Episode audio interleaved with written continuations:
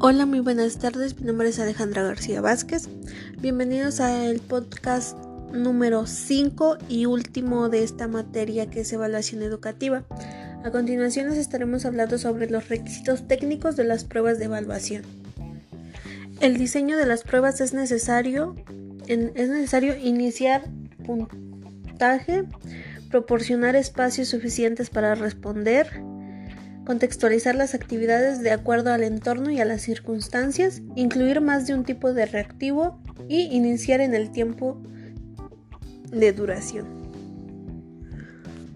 En las pruebas de evaluación no se deben modificar la situación de enseñanza y o, aprendizaje, deben permitir la definición concreta de los objetos a evaluar, deben contar con un, con un tratamiento cuantitativo factible y deben indicar el lugar tiempo y las condiciones en que se aplicará. A continuación daremos un breve contexto de lo que es la validez, confiabilidad y, objetividad. Bueno, la validez es la, en la prueba se debe medir con presión al, el rasgo o características que se pretende medir.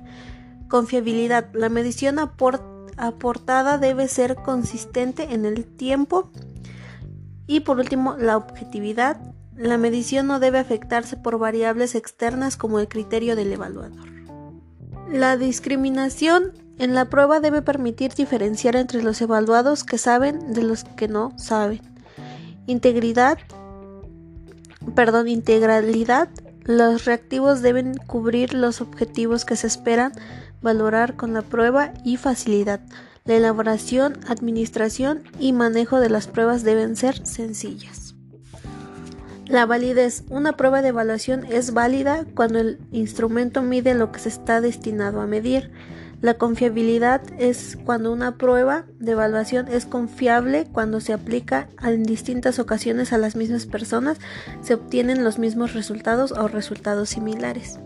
Como conclusión, el diseño de las pruebas de evaluación es un elemento de suma importancia en el proceso de enseñanza-aprendizaje, ya que estas son las herramientas por medio del cual se mide el cumplimiento, de los objetivos. La evaluación objetiva permitirá la mejora del proceso educativo dentro y fuera del aula. Bueno, pues eso es, eso es todo en este episodio número 5 y como se mencionaba en un principio, el último episodio de de este podcast acerca de la materia evaluación educativa. Por la atención prestada, gracias.